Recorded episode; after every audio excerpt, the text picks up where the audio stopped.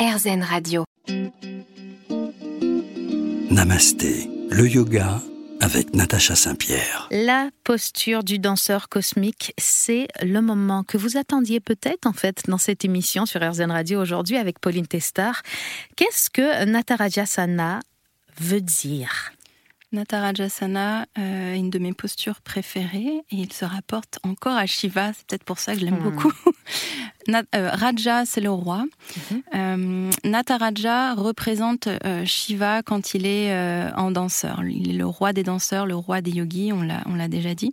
Et il est dans cette forme, pour ceux qui ne connaissent pas, il est représenté sur un pied, environné d'un cercle de feu, il ouvre les mains, je vous expliquerai à quoi correspondent toutes les mains, et dans la posture du yoga, on a choisi le moment où il attrape euh, un de ses pieds et le monte vers la tête, la poitrine ouverte, le pied bien ancré dans le sol. Donc c'est euh, une très belle posture qui demande la force euh, au niveau des jambes, des chevilles, et puis une belle ouverture du cœur, une ouverture des épaules, etc., et l'équilibre.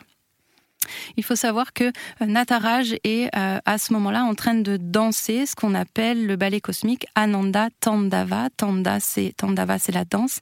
Ananda en français, on peut le traduire par félicité. Donc Ananda Tandava pourrait être la danse de la félicité ou de l'extase. Dans certains textes, ils appellent ça la danse de l'extase. C'est vraiment le ballet cosmique. C'est le symbole de la maîtrise de Shiva sur le temps le temps qui est Kala, sur le cycle des naissances et des destructions. C'est ce dont on parlait hmm. tout à l'heure. Euh, Shiva détruit, oui, mais pour mieux reconstruire. À ce moment-là, dans ce, dans ce Nataraj, Shiva est habillé comme un danseur, euh, un danseur indien, la danse traditionnelle. Il possède les bracelets de cheville et une écharpe avec des grelots. Sa longue chevelure est tressée et euh, elle représente, ces tresses représentent les cours d'eau, dont le Gange. Et d'ailleurs, dans euh, les nattes de sa chevelure, on retrouve euh, sur certaines représentations une petite fille ou une petite sirène qui est Ganga, la déesse du Gange. Dans sa coiffe, on peut trouver des plumes ainsi que le croissant de lune et une des cinquièmes têtes de Brahma, mais ça sera peut-être dans une autre euh, dans une autre émission. et euh, Shiva est environné d'un cercle de feu qui est le symbole du mouvement rythmique et de la vie. Et on trouve ce concept de mouvement rythmique euh, chez Rodin aussi, par exemple. Ah, c'est un peu le samsara finalement. Exactement.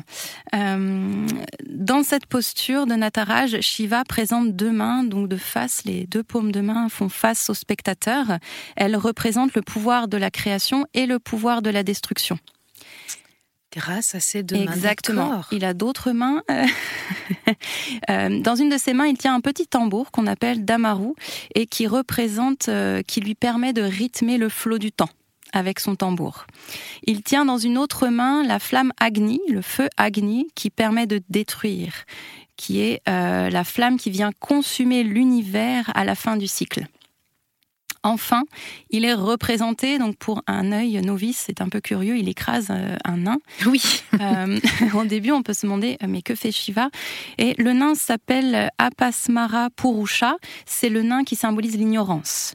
L'ignorance. l'ego, les prisons mentales, tout ça. Quoi. Shiva écrase euh, toutes ces émotions, toutes ces choses négatives, et son pied gauche est ouvert vers le spectateur. Oui. Exactement, et il représente euh, cette félicité qu'il apporte à ceux qui viennent à lui. Très très beau. C'est une posture qui a mille symboliques, je trouve, qui est très très belle et euh, euh, qui est très belle aussi à réaliser, puisqu'elle met, comme beaucoup de postures, beaucoup de temps pour, pour la réaliser, l'explorer entièrement. et vraiment, ça, ça fait partie de mes asanas préférés. C'est génial. On va parler aussi euh, avec toi de la pratique parce que euh, les gens ont peut-être envie de pratiquer avec toi. Si on veut faire toutes ces belles postures avec toi, où est-ce qu'on peut aller? Alors, vous pouvez me trouver à Boulogne-Billancourt euh, au studio Elsie Warriors. Il y a une application. Je donne euh, des cours de vinyasa et un cours d'équilibre. Euh, je crée ce cours avant le avant le, Covid pour apprendre aux élèves, notamment débutants à la base, c'était ça, à travailler et à prendre le temps de travailler les équilibres, tous les équilibres qui peuvent exister. Aujourd'hui, ce cours, je suis assez contente parce qu'il marche bien et j'ai des élèves qui débutent et j'ai des élèves un peu plus avancés. Donc n'ayez pas peur, venez, je vous accueillerai avec plaisir. Vous pouvez aussi retrouver, j'ai un cours en ligne le jeudi soir à 19h sur Zoom. Euh, n'hésitez pas à vous inscrire via mon Instagram, Mermaid Yogini. J'accueille tout le monde avec plaisir. Euh, et vous retrouvez mon Instagram aussi, où je partage euh, dans mes posts toutes ces explications de posture, euh, toutes ces petites légendes qui me, voilà, qui me font plaisir. J'adore étudier, j'adore partager ça avec les gens autour de moi. Donc, avec plaisir. On revient dans un instant pour la conclusion de cette émission sur RZN Radio. Restez avec nous. Namasté, le yoga avec Natacha Saint-Pierre. Aujourd'hui, Namasté touche à sa fin. On a eu la chance d'accueillir avec nous Pauline Testard qui nous a parlé de la mythologie autour des postures. Maintenant qu'on a appris un peu plus ce que ces postures veulent dire, dans l'émission précédente de novembre, tu nous avais présenté encore d'autres postures.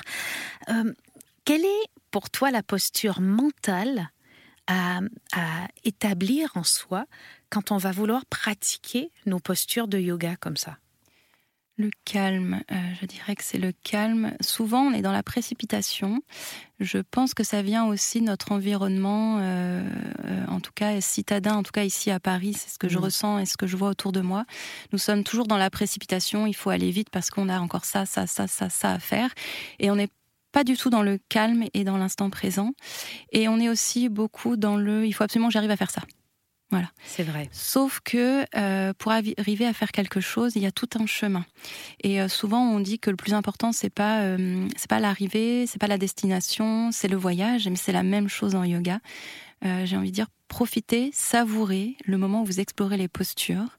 Euh, et vous savourez encore plus quand cette posture n'aura plus de secret pour vous.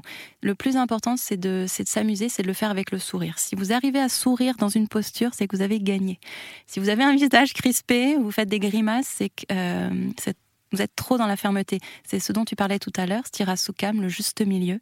Ni trop de fermeté, ni trop de relâchement. Si vous êtes en train de grimacer, c'est que vous êtes dans trop de fermeté. Donc peut-être revenez en arrière et juste savourer la posture.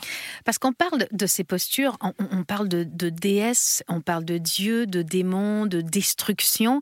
On peut avoir parfois l'impression, quand on écoute ça comme ça, si on n'est pas pratiquant du yoga, que finalement c'est euh, entre guillemets un sport et que comme dans beaucoup de sports, il va falloir faire des, efforts. Et on associe souvent les efforts à la douleur, à la difficulté, au dépassement de soi. Et dans le yoga, c'est un peu différent.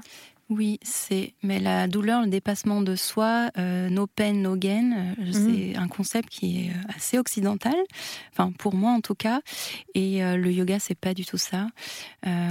c'est plus l'exploration, faire avec le corps qu'on a à l'instant au moment euh, présent. Euh, ça peut être euh, aujourd'hui je suis fatiguée, je suis blessée. Bon bah je peux pas faire telle posture que j'adore faire par exemple. Mais c'est pas grave. il vaut mieux rester dans cet état d'esprit-là plutôt que se forcer, se blesser et puis se blesser très mal et ça met du temps à guérir et voilà. Finalement, est-ce que ce serait pas le premier endroit où ce n'est pas la tête qui guide le corps, mais le corps qui guide la tête? J'ai envie de dire les deux un peu. Je trouve les deux pour moi sont liés. Alors effectivement, le, corps va guider. Euh, les deux sont liés. Parce que le corps aussi peut euh, être dans trop de relâchement. Oui. Dans oh aujourd'hui je vais rester là. Un bah, peu de flemme. voilà exactement. Et il faut arriver à trouver ce juste milieu et c'est ça qui est intéressant à trouver ce juste milieu Stirasukam. Euh, c'est une discipline qui est très intéressante pour ça. On va être euh, dans la concentration, dans euh, guider ses émotions qui passent, ses, ressentis, chercher à explorer les choses, aller un peu plus loin, à voir ce qui se passe, plutôt que de mettre tout dans le mental ou tout dans le corps. Alors aujourd'hui, on a mis peut-être un petit peu tout dans le cœur, ni dans le qui regroupe, à mon avis, le corps et le mental, puisqu'on a parlé de posture de yoga, de ce qu'elle veut dire, de là où elles peuvent vous emmener. Alors je vous rappelle que euh, on peut trouver Pauline Testard sur Instagram, entre autres, grâce à euh, ton Instagram où tu t'appelles Mermaid Yogini. Exactement. Puisque tu es peut-être cette petite sirène qu'on retrouve dans les cheveux de Shiva et qui euh, dispense que ce soit sur Internet ou dans ses cours si vous êtes parisien, sa sagesse, ses histoires et aussi toutes les connaissances de professeurs de yoga. Ça nous a fait très plaisir de t'avoir encore avec eh ben, nous. Merci beaucoup. J'ai eu un grand plaisir à revenir. Donc, merci pour l'invitation. Et j'espère à très bientôt, encore une fois, avec Pauline Testard. D'ici là, passez évidemment un bon moment sur RZN Radio. Et on vous donne rendez-vous la semaine prochaine dans Namasté.